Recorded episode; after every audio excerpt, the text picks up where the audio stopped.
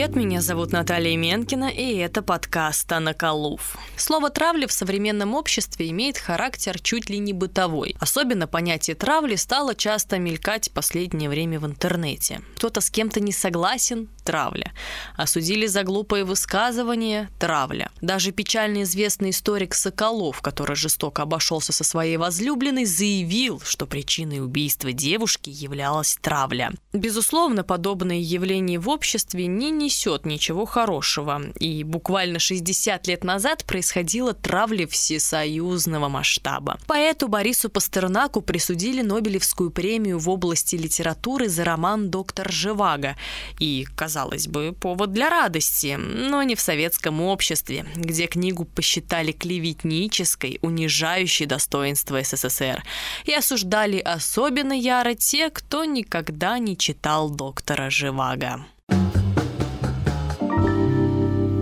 Борис Леонидович Пастернак родился 10 февраля, 29 января по старому стилю, 1890 года в Москве, в творческой еврейской семье. Родители будущего поэта, художник Леонид Осипович, еврейское имя Исаак Иосифович, и пианистка Розалия Исидоровна переехали в Москву за год до появления сына. Помимо него в семье были младшие – сын Александр и дочери Жозефина и Лидия. А, кстати, художник э, Леонид Пастернак часто изображал на своих картинах э, Бориса. А семья была известна в творческих кругах, и в гостях постоянно можно было увидеть художников Исака Левитана, Михаила Нестерова, Николая Ге и, кстати, писателя Льва Толстого, а также композиторов Сергея Рахманинова и Александра Скрябина. Последний был для Бориса авторитетом, и в 13 лет юноша увлекся музыкой, которой занимался на протяжении протяжении шести лет. В 1900 году Борис Пастернак поступил в пятую московскую гимназию, но ему пришлось ждать целый год из-за ограничений приемов евреев в образовательные учреждения, которое тогда называлось процентной нормой. Это своеобразная форма дискриминации еврейского населения в Российской империи. Но через год он пошел сразу во второй класс. Уже через 8 лет Борис Пастернак закончил школу с отличием и поступил на юридический юридический факультет Московского университета, но по совету того же Скрябина перевелся на философский. А, в период обучения юноша отправился в Германию, где изучал немецкую философию. Примерно тогда же выпустил свой первый сборник стихов «Близнец в тучах». После окончания университета Пастернак, как и многие поэты Серебряного века, примкнул к литературной группе «Лирика», в которой поэты стремились найти середину между символизмом и футуризмом. Но Борис Леонидович задержался там недолго и уже через год, в 1914 совместно с футуристами Сергеем Бобровым и Николаем Масеевым а, собрал творческое сообщество «Центрифуга». При этом деятельность лирики сама собой завершилась завершилась. Центрифуга просуществовала три года, до конца 1917-го, и стала самым длительным по времени объединением футуристов. А, с начала Первой мировой войны молодые люди отправились на передовую, но Пастернаку, если можно так выразиться, повезло. Травма ноги, полученная еще в юности, освободила поэта от воинской повинности. Начавшиеся в 1917 году революция и государственный переворот были встречены Пастернаком с большим энтузиазмом. В отличие от э, своей семьи, которая, как и многие в тот период, эмигрировала в Европу, Борис Леонидович решил остаться на родине. Он видел в тех событиях э, не сколько социально-политические изменения, а вдохновение для своей поэзии. Летом того же года Пастернак выпускает один из лучших своих сборников «Сестра моя жизнь», который был опубликован только спустя пять лет, в 1922 году. А до этого издавались отдельные стихи. В этот же период Пастернак знакомится с Владимиром Маяковским, который имел на него значительное влияние в творческом смысле. Маяковский пригласил поэта в крупнейшее творческое объединение «Лев», которое существовало в ряде городов. Левый Левый фронт искусств сотрудничал с художниками, кинематографистами и даже архитекторами. Однако Пастернак выделялся среди участников объединения своей аполитичностью и нежеланием прославлять в своих стихах революцию. Наверняка поэтому он так и не нашел общего языка с тем же Маяковским и с другими поэтами Левого фронта.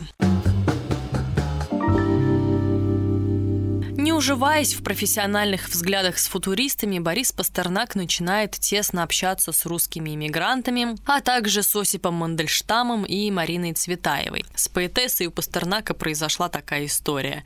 А, в начале Великой Отечественной войны Марину Цветаеву отправили с сыном в эвакуацию в город э, Елабуга в Татарстан. А, собирать вещи ей помогал Борис Пастернак. Он принес веревку, чтобы перевязать чемодан, и, заверяясь в ее прочности, пошутил. Веревка все выдержит, хоть вешайся. Впоследствии ему передали, что именно на ней Цветаева и повесилась. Но не будем о грустном.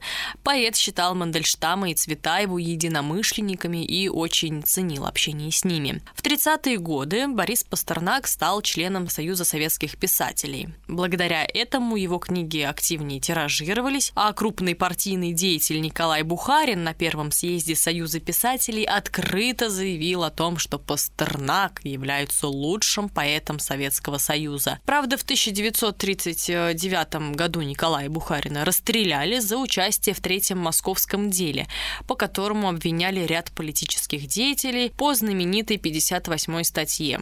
Если совсем кратко, то изменник Родины. Э, несмотря на объявленную любовь Бухарина к поэзии Пастернака на весь первый съезд Союза писателей, Борис Леонидович никак от этого не пострадал. Вполне возможно, отсутствие каких-либо политических стихов в сборниках Пастернака и нейтральное отношение к политике в целом спасло его от большого террора.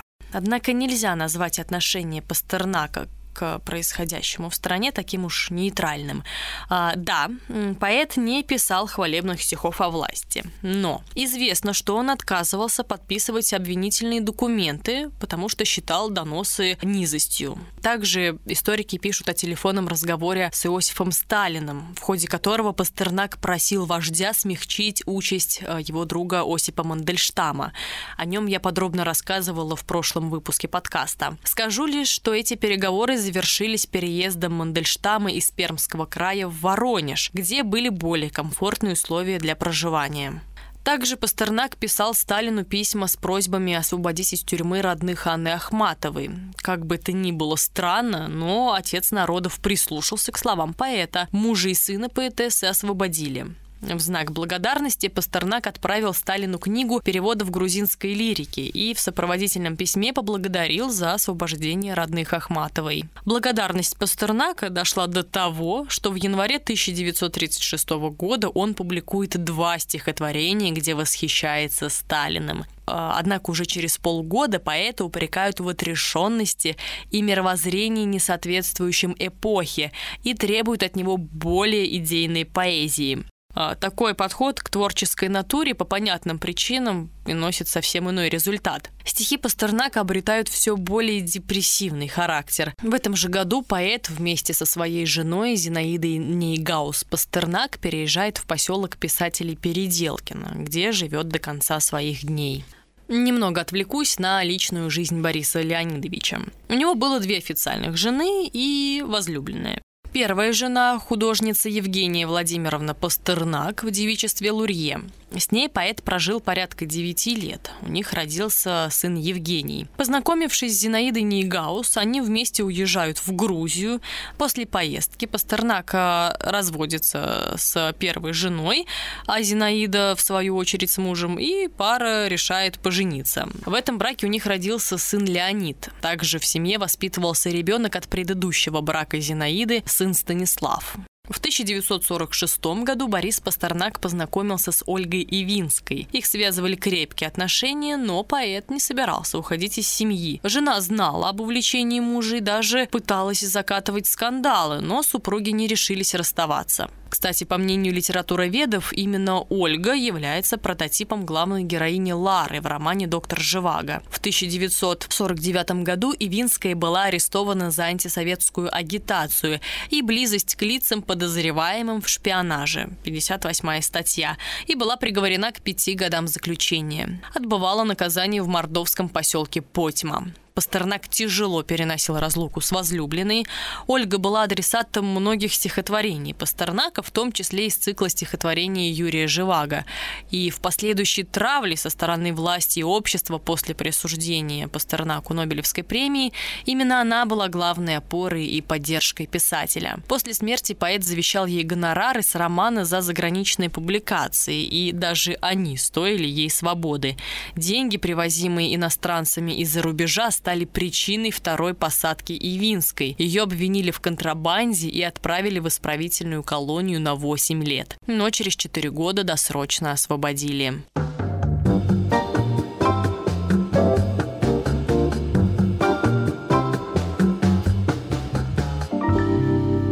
Вернемся к теме.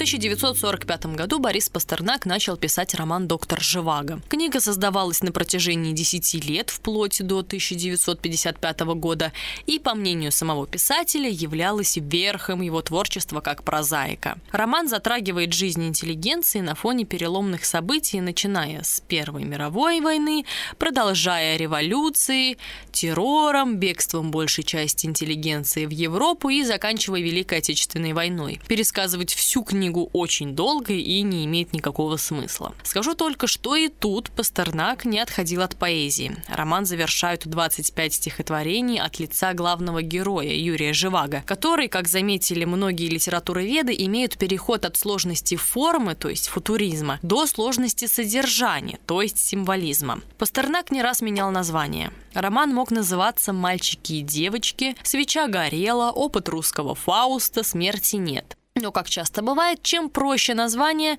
тем лучше книга доходит до читателя. После написания романа и попыткой опубликовать его на родине, Пастернак столкнулся с такой желчью со стороны общества, которая могла из простого негодования вырасти в уголовное преследование. Темы, затронутые в романе, а именно христианство, любовь, судьба России, Октябрьская революция, были резко негативно встречены властями и рядом писателей – Например, поэт и прозаик Эммануил Казакевич, прочитав роман, заявил, оказывается, судя по роману, Октябрьская революция – недоразумение, и лучше было ее не делать. А Константин Симонов на предложение публиковать доктора Живаго отреагировал отказом. Нельзя давать трибуну Пастернаку. Так что конкретно не понравилось советской власти? В содержании романа смущала негативная оценка главным героем революции. Цитирую. «Для вдохновителей революции Эмоции, суматоха, перемены, перестановок – единственная родная стихия. Их хлебом не корми, а подай им что-нибудь в масштабе земного шара. Построение миров, переходные периоды – это их самоцель. Ничему другому они не научились, ничего не умеют, говорит главный герой романа. Также Пастернак назвал НЭП самым двусмысленным и фальшивым из советских периодов. При этом, если брать любимчика власти писателя Михаила Шолохова, то он в романе «Эпопея Тихий Дон» показал ужасы, которые принесла казакам власть большевиков. Еще одним поводом для травли стала религиозность романа. «Магдалина», «Зимняя ночь», «Август» и другие произведения, вошедшие в цикл стихотворений Юрия Живаго, пропитаны религиозным подтекстом, а советская власть власть с ее отрицанием вообще какой-либо религии не могла допустить появления в печати лирики, написанной под влиянием библейских сюжетов. В итоге что получилось? Книга впервые вышла в свет в Италии в 1957 году. Литературный агент Серджио де Анджело подал миланскому издателю Фильтринелли идею выпустить роман и привез рукопись. Передавая ее, Пастернак сказал агенту, «Вы меня пригласили взглянуть в лицо собственной казни». Немного прошло времени, как книгу выпустили в Великобритании и Голландии. Дальше больше. Центральное разведывательное управление США организовало бесплатную раздачу экземпляров романа советским туристам на Всемирной выставке 1958 года в Брюсселе и на фестивале молодежи и студентов в Вене в 1959 году. Доктор Живаго и имел невероятный успех у советских граждан за рубежом. 1958 году французский прозаик, лауреат Нобелевской премии 1957 года Альбер Камю предложил на выдвижение престижной награды советского писателя Бориса Пастернака. Он становился кандидатом на премию не в первый раз, его выдвигали с 46 по 50 год, а также в 1957 и 23 октября 1958 года было объявлено о том, что Борис Пастернак стал лауреатом Нобелевской премии по литературе за значительные достижения в современной лирической поэзии, а также за продолжение традиций великого русского эпического романа. Он стал вторым писателем из России, получивший эту мировую награду. Первым был Иван Бунин, будучи уже в эмиграции. Получив телеграмму от секретаря Нобелевского комитета Андерса С. Стерлинга, Пастернак отправил ответ в Стокгольм. Благодарен, рад, горд, смущен. Но далеко не все гордились Пастернаком. На следующий день к нему в Переделкино приехал Константин Федин, друг Бориса Леонидовича, писатель и по совместительству председатель правления Московского отделения Союза писателей. Приехал он с требованием немедленно отказаться от премии. Пастернак отказал другу. Союз писателей пригрозил ему исключением и запрещением его книг к публикациям. Что он написал им в ответ? Я знаю, что под давлением общественности будет поставлен вопрос о моем исключении из Союза писателей. Я не ожидаю от вас справедливости. Вы можете меня расстрелять, выслать, сделать все, что вам угодно. Я вас заранее прощаю. Но не торопитесь. Это не прибавит вам ни счастья, ни славы. И помните, все равно через несколько лет вам придется меня реабилитировать. В вашей практике это не в первый раз. Уже 27 октября постановлением всей литературно-бюрократической верхушки, а именно Президиума правления Союза писателей СССР, Бюро Оргкомитета Союза писателей РСФСР и Президиума правления Московского отделения Союза писателей РСФСР Борис Леонидович Пастернак был единогласно исключен из Союза писателей. Кстати, ряд его коллег, среди которых Александр Твардовский, Михаил Шолохов, Самуил Маршак, Илья Эренбург и другие не явились на заседании по тем или иным причинам. В свою очередь Сергей Михалков, Вера Инбер и Николай Грибачев выступили с требованием лишить Пастернака гражданства и выслать его из страны. Президиум ЦК КПСС принял постановление о клеветническом романе Бориса Пастернака, признавшее решение Нобелевского комитета очередной очередной попыткой втягивания в холодную войну, а из-за тайного вывоза романа в Италию писатель стал еще и предателем. Праздник травли и унижения подхватила литературная газета, которая любила по первому зову власти топить писателей. Цитирую.